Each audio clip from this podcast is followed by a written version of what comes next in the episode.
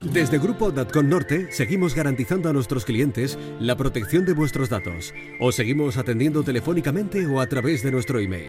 Pronto terminará toda esta alarma sanitaria COVID-19 y esperamos salir más fuertes que nunca, ayudándonos unos a otros. Gracias por confiar en nosotros. Grupo nortecom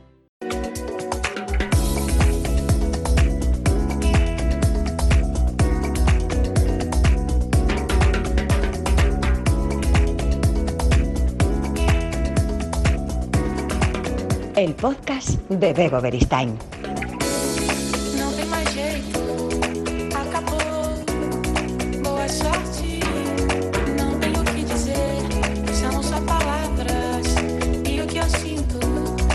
Bienvenidos, bienvenidas a una nueva edición de este programa en el que vamos a hablar hoy con Fernando Sánchez Dragó. Y lo vamos a hacer porque acaba de publicar Galgo Corredor. Vamos a conocer las andanzas de Fernando Sánchez de Dragó en una época muy, muy ajustada de su vida, cuando tenía 17 años hasta cuando cumplió los 28 años. Y vamos a hablar de muchas cosas porque con Fernando Sánchez Dragó se puede hablar pues prácticamente de todo, de lo divino y de lo humano. Eh, ¿Qué tal, Fernando Sánchez Dragó? Bienvenido. Muchas gracias, Begoña. Buenas tardes. Aquí me tienes. A tu disposición. Eh, pues, eh, Fernando, mira, la última vez que yo coincidí contigo fue también en una entrevista. Aquella era una, era una entrevista presencial. Y estos días me he acordado yo eh, de, de, aquel saludo inicial porque recuerdo eh, que era una época en la que la gente se besaba y cuando se conocía se besaba. Y tú, de esto hacía bastantes años, eh, me alargaste la mano, yo también alargué la mano porque me gustó mucho ese gesto de no tener que besar obligatoriamente. Y entonces he pensado yo, seguro que Fernando, en esta situación actual en la que no tenemos que besarnos, está feliz. Bueno, pues sí, efectivamente, incluso he escrito algunas cosillas por aquí y por allá sobre eso. A mí me parecía una costumbre, pues hombre, muy tonta, la verdad, inútil y además importada, estos besos en la mejilla, en fin, restregar las mejillas, prácticamente que no son besos ni nada, sustituyendo a un, fin, a un gesto tan bonito como era y sigue siendo darse la mano. La gente no suele saber que el origen de ese gesto está en, se, pretendía con él demostrar que una persona no iba armada, es decir, estaba en actitud amistosa. Y bueno, y efectivamente es un gesto lleno de, nobleza. O si no, bueno, pues como hacen en Japón, por ejemplo, que es, en fin, inclinar la cabeza, hacer una reverencia. A mí eso me parece mucho más bonito y bueno, por desgracia en este caso, no hay mal que por bien no venga, resulta que la epidemia, la dichosa epidemia esta que padecemos, bueno, ha eliminado al menos la costumbre de esos besos tontos. Tú fíjate que, por ejemplo, en Japón, en Japón existe el beso, no es que no exista el beso, el beso existe en todas las culturas, pero está reservado, digamos, o bien entre a los niños, madres, madres e hijos, padres e hijos y sobre todo a los hombres y las mujeres, o a los hombres entre sí o a las mujeres entre sí cuando están practicando el sexo, ¿no? Entonces, el, el, beso, que es muy íntimo, efectivamente, tiene un carácter sexual, pero no es para saludar, es para otras cosas.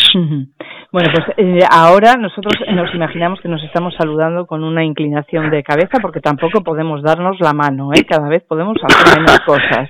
Bueno, yo en cualquier caso, eh, Begoña, lo que mm, no me gusta nada el gesto este de darse codazos. A mí Eso me parece un gesto verdaderamente agresivo, me parece ridículo, ¿no? Eh, alguna vez lo han intentado en los últimos tiempos, o sea, algún amigo, alguna persona con la que me he cruzado, y yo, pues, igual que te paré los, los eh, te, paré en el beso hace, hace unos cuantos años, les paro y digo, no, no, yo codazos no doy, y hago una inclinación de cabeza. Bueno, pues eh, así nos hemos saludado nosotros. Galgo Corredor. Me gusta especialmente el título de este libro eh, porque me encantan los galgos y porque yo soy corredora. Entonces eh, siento eh, un poco la fuerza que tiene este este título. Ser un galgo corredor es ser una persona muy potente, ¿eh, Fernando?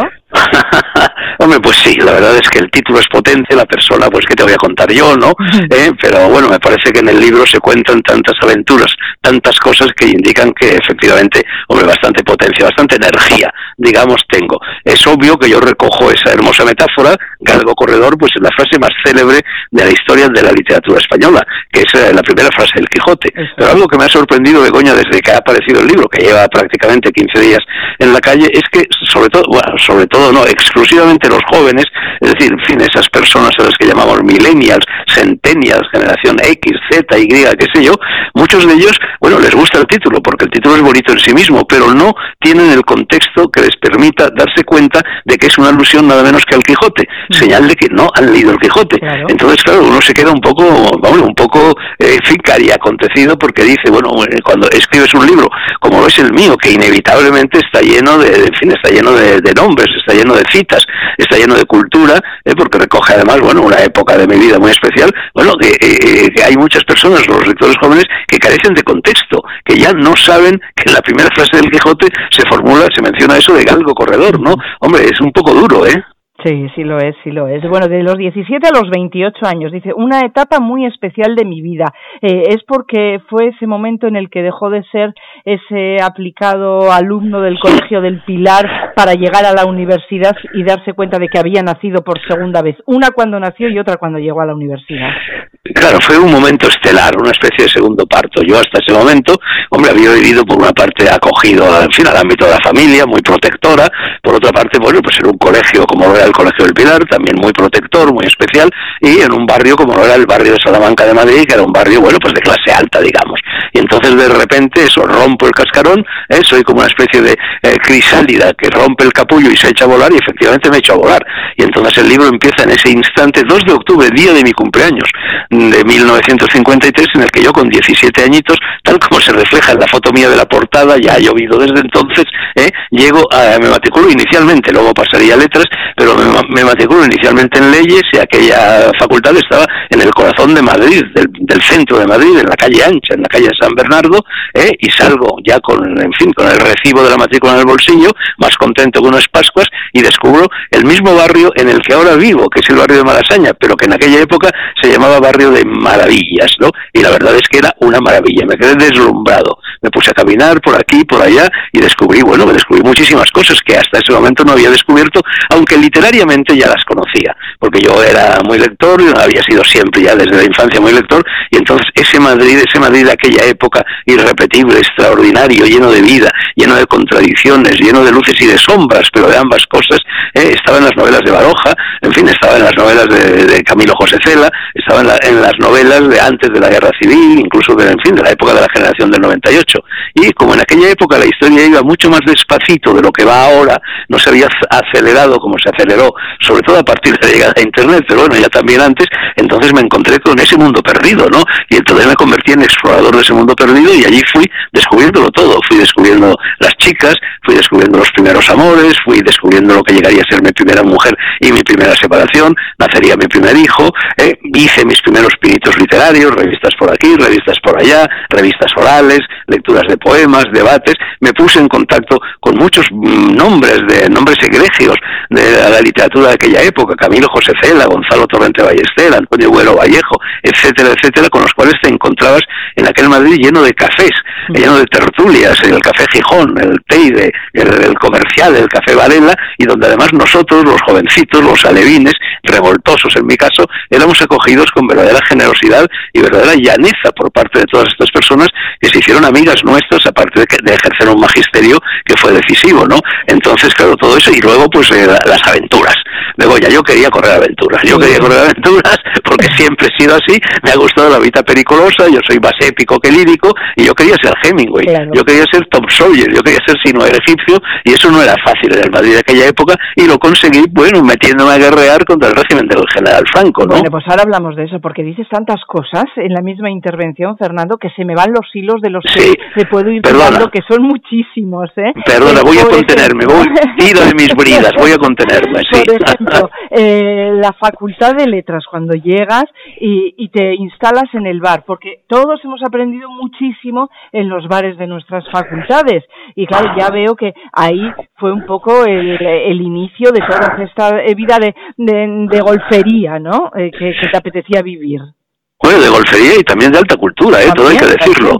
Yo a ese bar, que efectivamente entrábamos siempre, eh, casi todos, por, por, por, la parte de abajo de la Facultad de Letras, ¿no? que es donde estaba el bar, que daba los jardines. Claro, yo eh, incluso lo califico, hombre, exagerando, cargando la suerte un poco, digo que aquello era como Atenas bajo Pericles, ¿no? Entonces fíjate que yo cuento, en fin, con detalle, cómo el primer día que yo llego a la Facultad de Letras, entro por el bar, son eh, comienzos del mes de octubre, eh, acaba de empezar el curso, eh, ocho y media de la mañana, llego prontito y había dos personas en aquel momento en el bar.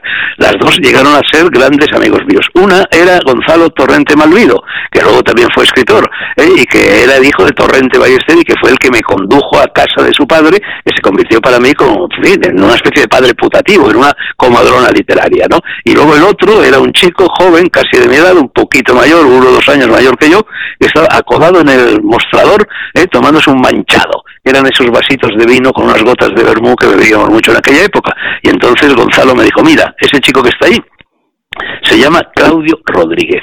Bueno, estaba hablando nada menos que del mayor poeta que ha existido en España con posterioridad a Antonio Machado, que aquel año acababa de ganar el premio más importante de poesía que había en el país, el premio Adonais, con un libro que se llamaba Don de la ebriedad, que yo incluso ahora te lo podría recitar casi casi de memoria. Y claro, y al mismo tiempo en aquel bar donde efectivamente corría el alcohol, corría la imaginación, corría la libertad, corría la golfería, una golfería, una golfería bien entendida, no, una golfería encanallada, bueno, pues bajaban también los maestros, porque aquella era una universidad, una facultad llena de maestros, de grandes maestros, Damaso Alonso, Rafael La Pesa, Santiago Montero Díaz, José Luis Aranguren y otros muchos, ¿no? Y allí estábamos todos codeándonos alegremente y bueno, realmente allí se trenzaron lo que iban a ser los hilos, en definitiva, de la historia de España a partir de mediados de los años 50. Y fue esa época en la que Fernández, eh, Fernando Sánchez Drago eh, iba a decir, se hace comunista, bueno, empieza a militar en el Partido Comunista, empieza esa etapa política. Bueno, más que una etapa política, fue una etapa, insisto, épica, bélica. Ya te he dicho que yo quería correr aventuras, claro, mi modelo era Hemingway, eh, pero yo no podía hacer lo que había hecho Hemingway. Yo no era un escritor norteamericano, yo no era corresponsal de un periódico de Canadá, yo no podía irme a la guerra mundial, ni a la guerra de China, ni a la guerra de España, ni al Kilimanjaro, ni a cazar leones en safaris africanos. Entonces la única aventura realmente que estaba a mi alcance era, bueno, la aventura de la libertad, la aventura de oponerme al régimen político que en aquellos momentos imperaba en España. Y bueno, y efectivamente me metí muy a fondo, es decir, yo, y no solo yo, es decir, mis compañeros de generación, mis compañeros de lucha en aquellos años, estoy hablando de gentes como Javier Pradera, como Julio Diamante, como Enrique Mújica, como Jorge Semprún, como Ramón Tamames, como tantos otros, bueno, eh, conseguimos provocar la primera gran crisis política que sufrió el régimen de Franco, que fue en febrero de 1956.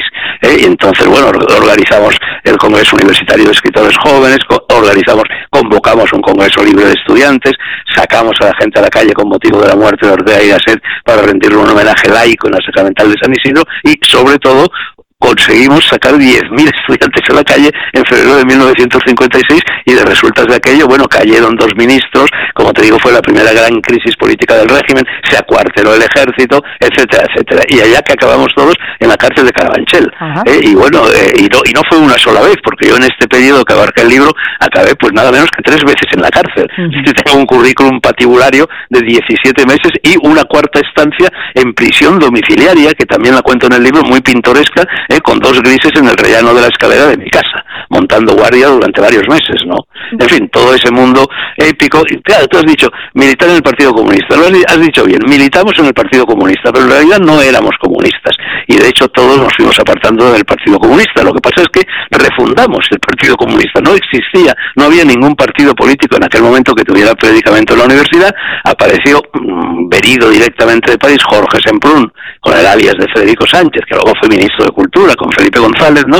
Y bueno, que era un hombre, era un seductor, era guapo, alto, elegante, culto, simpático, atractivo, ¿eh? y nos fue enredando a todos nosotros. Empezó Mújica, Mújica tiró de mí, tiró de Javier Pradera, tiró de Tamames, tal, de Julio Diamante, y allá que nos metimos todos en el único instrumento posible en aquel momento para combatir el régimen. Ya luego llegaron grupos socialistas, anarquistas, etcétera, llegó sobre todo el Felipe de Julio Cerón, del gran Julio Cerón, que también es protagonista de este libro, y bueno, y empezó aquella gran aventura. Luego volvemos a la política, porque como has citado ya la cárcel de Carabanchel, tu primera entrada en la cárcel de Carabanchel también fue la primera vez que decidiste casarte. Y al martirimonio... fue la segunda, fue la segunda. ¿eh? Ah, sí, pensaba que había sido la primera. Eh, no, no. Eh, la primera mujer eh, sale bastante mal parada en el libro, ¿eh? Bueno, vamos a ver, mira, mi libro es un libro, bueno, es un libro amable, es un libro alegre, es un libro simpático, no es un ajuste de cuentas con nadie, ¿eh? y prácticamente no hablo mal de nadie, hombre, aunque de vez en cuando aseste, ponga alguna banderilla, aseste algún alfidelazo por aquí por allá, pero muy pocos. Hablo bien incluso de quienes entonces eran mis adversarios, mis enemigos, llámalos como quieras. Pero es verdad que cometí uno de los primeros grandes errores de mi vida. Cuando te pones a escribir memorias, te das cuenta, entre otras cosas, de los errores que has cometido, ¿no? El primer gran error de mi vida fue que tenía yo 21 años y, la chica con la que me casé, que era la clásica novia de facultad, también, sin haber terminado la carrera ninguno de los dos, sin haber hecho yo la mili, sin un euro en el bolsillo, etcétera, voy y me caso en la cárcel, imagínate el disparate. Bueno, naturalmente con gran horror de mi familia, ¿no?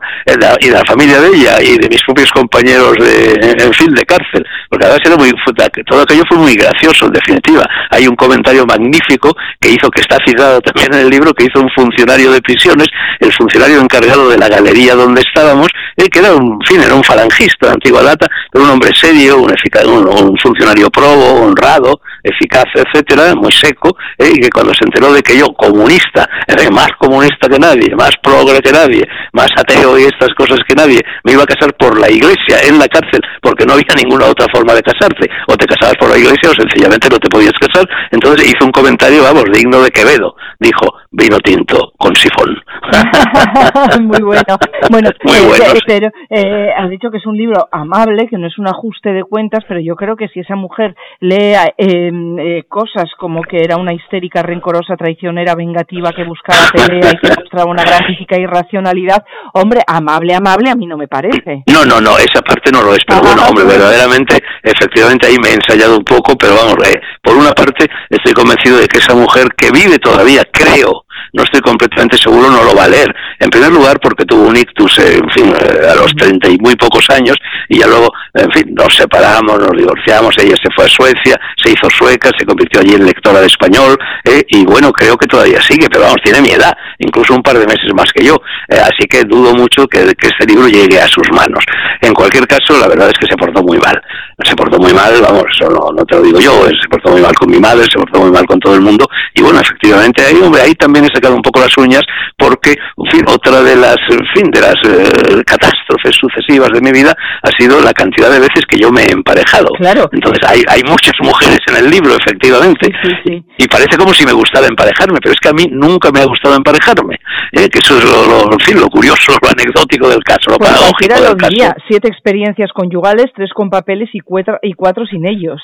Sí, no, no, y, más, y, más que hay, ¿eh? y más que hay, porque te habrás dado cuenta de que se cuelan en el libro también experiencias actuales. Quiero decir que, sí, que sigo embarcado en esa dialéctica del sexo, del amor, del enamoramiento, de la pasión y todo eso, ¿no? Incluso hay en el libro una serie de cartas que me ha ido enviando la mujer a la que está dedicado el libro, bueno, que es mi novia actual, vamos, que es, en fin, es una escritora y periodista magnífica, por cierto, vamos, que tiene 27 años y con la que ya llevo tres. No te creas que esto es una cuestión así de, de picaflor ni mucho menos, ¿no? En y bueno, ¿no? Hablamos de Enma Nogueiro.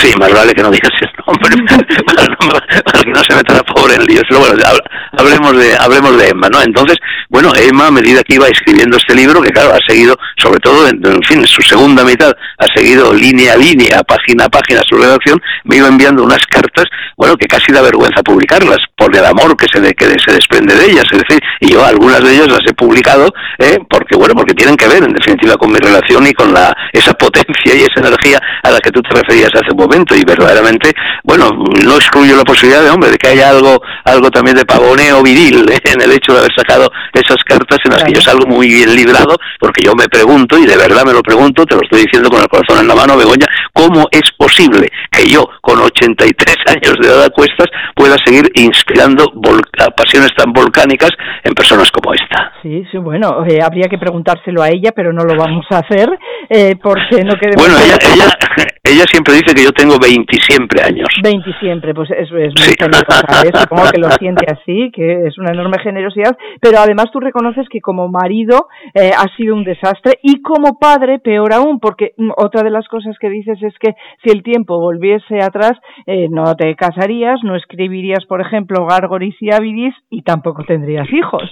Bueno, puntualicemos todo eso que acabas de decir. Vamos a ver, porque porque no lo saquemos de contexto. En primer lugar, yo he tenido, tengo cuatro hijos, de cuatro mujeres diferentes. El mayor de mis hijos, que fue el fruto de aquel matrimonio carcelario, tiene, yo, yo digo siempre un poco bromeando, que tengo un hijo de mi edad, porque tiene 60 años. El menor, que está aquí ahora conmigo en Castilfrío, en este villorrio soriano desde el cual te hablo, tiene siete, ¿eh? eh se dice pronto, es decir, podría ser no ya, mi, no ya mi nieto, sino mi bisnieto. Pero sin embargo, es decir, yo he sido mal padre solo en dos sentidos. En primer lugar, de mi hijo mayor. Bueno, mi hijo mayor, claro, aquel matrimonio se rompió, yo además muy poco tiempo después de que él naciera me fui al exilio, perdí por completo el contacto con, fin, con su madre y con él y con su familia, no volví hasta siete años después. Y entonces efectivamente hubo ahí una dejación de mis funciones de padre durante varios años. Y luego con los demás, no, con los demás, yo he sido todo lo contrario, un mal padre. Vamos, de hecho tengo uno, en fin, uno, de mis últimos libros se llama Pacto de Sangre, que es un libro escrito la mitad yo y la otra mitad mi hija Yanta, finalista del premio Planeta en fecha muy reciente. Yo me he volcado por mis, sobre mis hijos, de verdad. Yo he sido muy buen padre, pero al mismo tiempo es verdad que como le pasa a muchos padres, he sido un padre en gran medida ausente. Ahora ya no, pero lo he sido porque yo pues, viajaba por el mundo, trabajaba en otros países, me iba a guerras, me iba a terremotos, me iba a volcanes, llevaba mi vida pericolosa, pero no siempre he ejercido de padre y nunca he abdicado de esa función. Las mujeres, bueno, las mujeres, oye, me enamoraba de ellas, ellas se enamoraban de mí y luego pues sucedía lo mismo que le pasa a la mayor parte de las parejas que pretenden convertir una historia de amor, una historia romántica en un matrimonio. El matrimonio no tiene nada que ver con el amor y con el romanticismo, el matrimonio es otra historia. Es un proyecto, sugestivo o no, de vida en común, que sale bien y que generalmente sale mal, porque llega la rutina, llega el tedio, en fin, desaparece esa pasión inicial. Entonces, cuando yo digo, cuando yo digo todo eso que tú acabas de poner en mi boca, y es cierto, ¿por qué lo digo? Bueno, me estoy refiriendo fundamentalmente que como yo decidí que iba a ser, supe que iba a ser escritor desde mi más tierna infancia, desde los tres años, y construí toda mi vida y en ello sigo pensando en la literatura, eh, pues entonces eh, mi visión del escritor era de una especie de monje, eh, que no se enreda con estas, en fin, con, con las tareas de la conyugalidad, de la paternidad y tal, y que puede ir exclusivamente volcado al ejercicio de la literatura. Y eso tiene que ver también un poco con lo que digo acerca de cómo, cuando yo digo que si yo pudiese rebobinar no publicaría Gárgoles y Avidis. Esto no quiere decir que yo reniegue de ese libro, hombre, ese libro, pues imagínate el esfuerzo que hice, el éxito que tuvo, es, es un poco... nada menos. Sí, 70, más de 70. efectivamente es un poco en mi trayectoria literaria, son mis sagradas escrituras. Lo que pasa es que yo a partir de ese momento me sucedió algo que sí ha sido catastrófico en mi vida y que nadie me cree cuando lo digo, y es que me convertí en una persona conocida, en una persona eh, famosa, en una persona popular. Y yo que siempre he querido pasar inadvertido, eh, y además lo demuestra el hecho de que me vaya continuamente a vivir a países donde no me conoce nadie, o que me haya venido a vivir a este pueblecito soriano de 22 almas censadas, que ni siquiera pasa aquí la mayor parte del año, indica esta voluntad de silencio que siempre he tenido. Lo Epicuro, que es uno de mis filósofos favoritos, decía que el hombre feliz es el que vive oculto. Bueno, pues yo, es el gran fracaso de mi vida. Yo no he conseguido nunca vivir oculto, la verdad es que siempre he llamado la atención, ya en el cole la llamaba, y ya con cargo y si claro, llamé la atención de tal forma que ahora, bueno, yo salgo a la calle y de verdad, eh, Begoña, es que es como si fuera un futbolista o un torero o un cantante. Me conoce todo el mundo y se me llevan los demonios. Yo antes viajaba para ir a sitios. Ahora te aseguro, desde que publiqué Gargo y Savidis, viajo para huir de España, viajo para que no me conozcan. En ese sentido, bueno, pues sí, lamento eh, haber, haber alcanzado el éxito con ese libro que no estaba, eh, que no parecía que fuera a tener éxito, que era un libro, cuatro volúmenes, un libro difícil, de tema raro, era un lenguaje castigado, con un estilo erudito, etcétera, y, y sin embargo se convierte en el libro más vendido durante tres años y sigue vendiéndose efectivamente todavía hoy, ya con cuenta gotas, pero sigue ahí. Bueno, eh, Galgo Corredor, esa época, 1953-1964, lucha contra el franquismo, eh, sentimiento comunista, como hemos eh, estado contando, eh, y esto ya no aparece en el libro, año 2020, antes incluso, charlas con Santiago Abascal, y ponerle ahí en el foco a Fernando Sánchez Drago como apoyo de Vox. ¿Esto cómo lo vive? ¿Esto es así? ¿Esto es una invención? No, no, no, no, no, no, no, vamos a ver. ¿Eh? es decir, eh, mi relación con Santi Abascal es una relación de amistad, ¿eh? es una relación muy similar al que mantuve en su día con Jorge Semprún. Jorge Semprún comunista, Santiago Abascal ha fundado ese partido Vox, al que acusan de ser de ultraderecha, no es un partido de ultraderecha, es un partido, es un partido conservador, en fin, como quieras. Pero yo no pertenezco ni he pertenecido nunca, excepto aquel fugaz paso por el Partido Comunista, y ya tuve bastante, a un partido político. Yo soy rigurosamente independiente. Yo no apoyo a nadie, aunque puedo coincidir ¿eh? mm, de paso o no de paso, más o menos con un determinado político, raro, ¿eh? porque yo disiento de todos los políticos, o con un determinado partido político. Entonces, simplemente a mí en Santiago Abascal, aparte, entablé amistad con él. ¿eh? Lo conocí, en fin, teníamos cosas en común, empezamos a, a comer juntos, a cenar juntos, a conocernos, y vi en él una dimensión épica, que es la única que a mí me interesa en la política, porque a mí la política no me interesa lo más mínimo.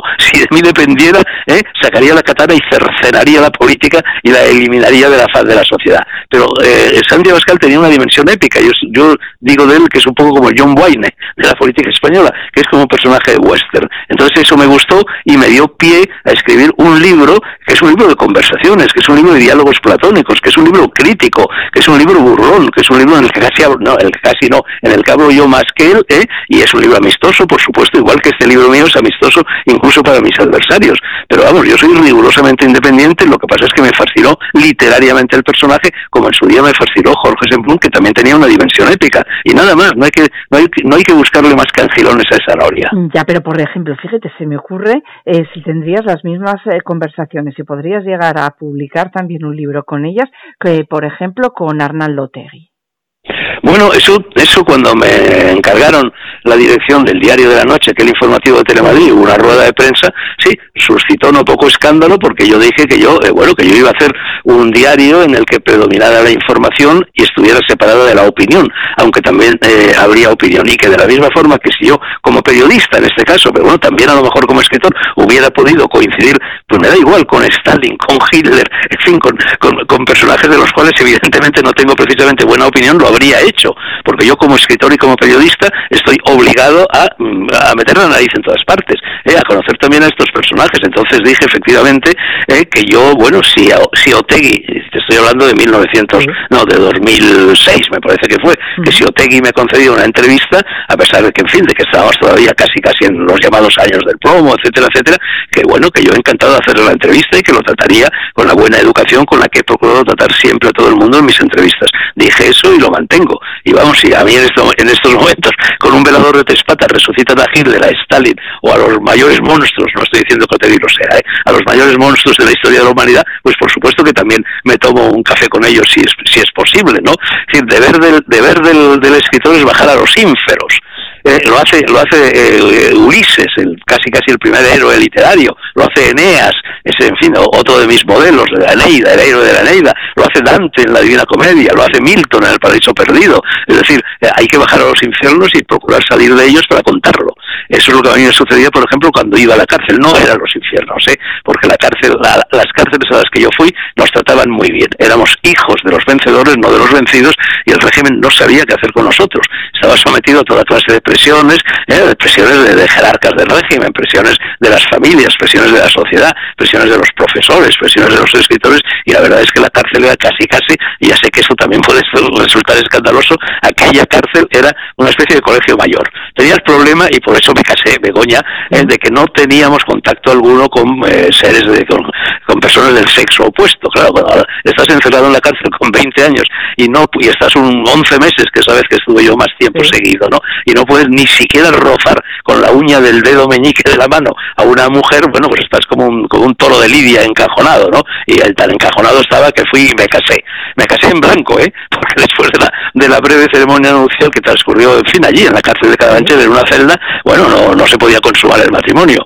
Si yo, cuando salí de la cárcel unos meses después, hubiera pedido la anulación del matrimonio, me lo habían dado insofacto, porque era matrimonio rato, matrimonio no consumado. Pero, en fin, quiero decir que, que, bueno, que todo eso eh, era así, la cárcel, bueno, eh, llegaban libros de todas clases, había películas, teníamos libertad dentro de ellas, teníamos la sensación de ser héroes, luego cuando salíamos a la calle, pues las chicas del famoso bar de letras se nos rifaban, en fin, que, que, que, no era tan, tan eh, no, era un martirio como cabría suponer. A mí, además, como siempre quería ser escritor, yo estaba en la cárcel, hombre, había también los momentos lo que se llamaba barrenar, momentos en los que te ponías a barrenar, momentos, en fin, duros, tal, pero yo siempre me decía a mí mismo, pero bueno, oye, eh, Fernando, eh, que estás en la cárcel, mm. que estás corriendo una gran aventura, que algún día todo esto lo vas a poder contar en un libro y efectivamente así ha sido. Aquí está ese libro, ¿no? Pues aquí está esta egografía eh, que es como el término que utilizas, ¿no? Para eh, contar tus tus memorias, así sin hipocresía ninguna, porque ya lo dices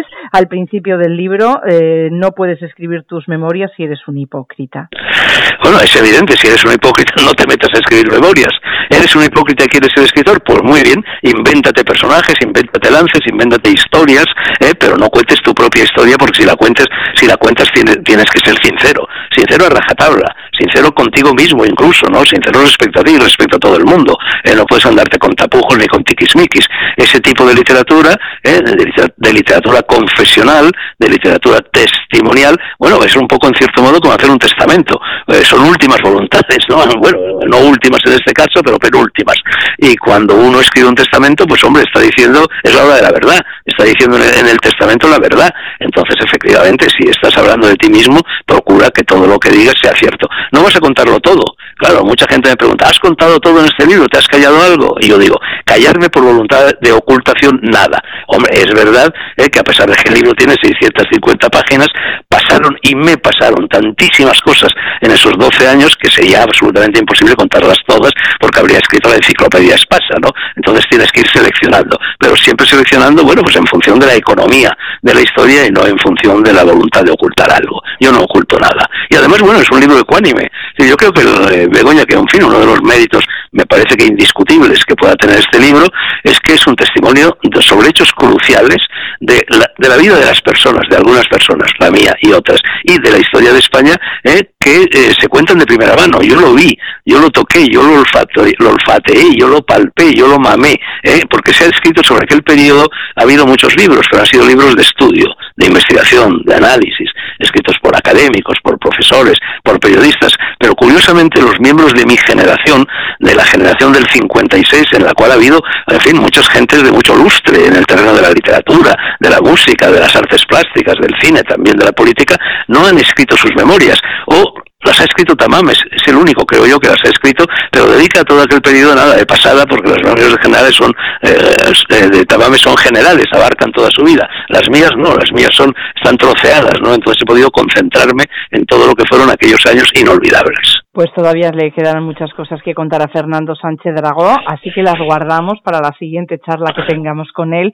Y ahora, Fernando, te agradecemos muchísimo que haya sido algo corredor y que lo hayas compartido con nosotros. Muchísimas gracias. Eh, bueno, Begoña, yo voy a empezar ya, en fin, como quien dice, a lo mejor mañana o pasado mañana o al otro, el tercer volumen de mis memorias, que ya tiene título, que se llamará Una flor amarilla, los años viajeros, y que empiezan justamente en ese momento en el que termina este libro, es decir, cuando el, el 1 de de agosto de 1973 yo me voy al exilio, cruzo la frontera con el pasaporte de un amigo y 7.000 pesetas en el bolsillo por Andorra y me como el, eh, y me como el mundo y descubro Asia y me convierto en el primer hippie español que llegó a Katmandú, bueno, español y en general. Yo llegué a Katmandú antes de que llegaran los hippies. Bueno, todo eso va a llegar en el segundo libro, en el tercer libro, así que espero que volvamos a hablar del Begoña. Seguro que sí, un abrazo muy grande. Otro para ti, muchas gracias.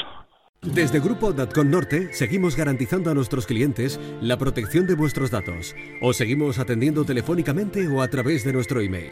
Pronto terminará toda esta alarma sanitaria COVID-19 y esperamos salir más fuertes que nunca, ayudándonos unos a otros. Gracias por confiar en nosotros. Grupo nortecom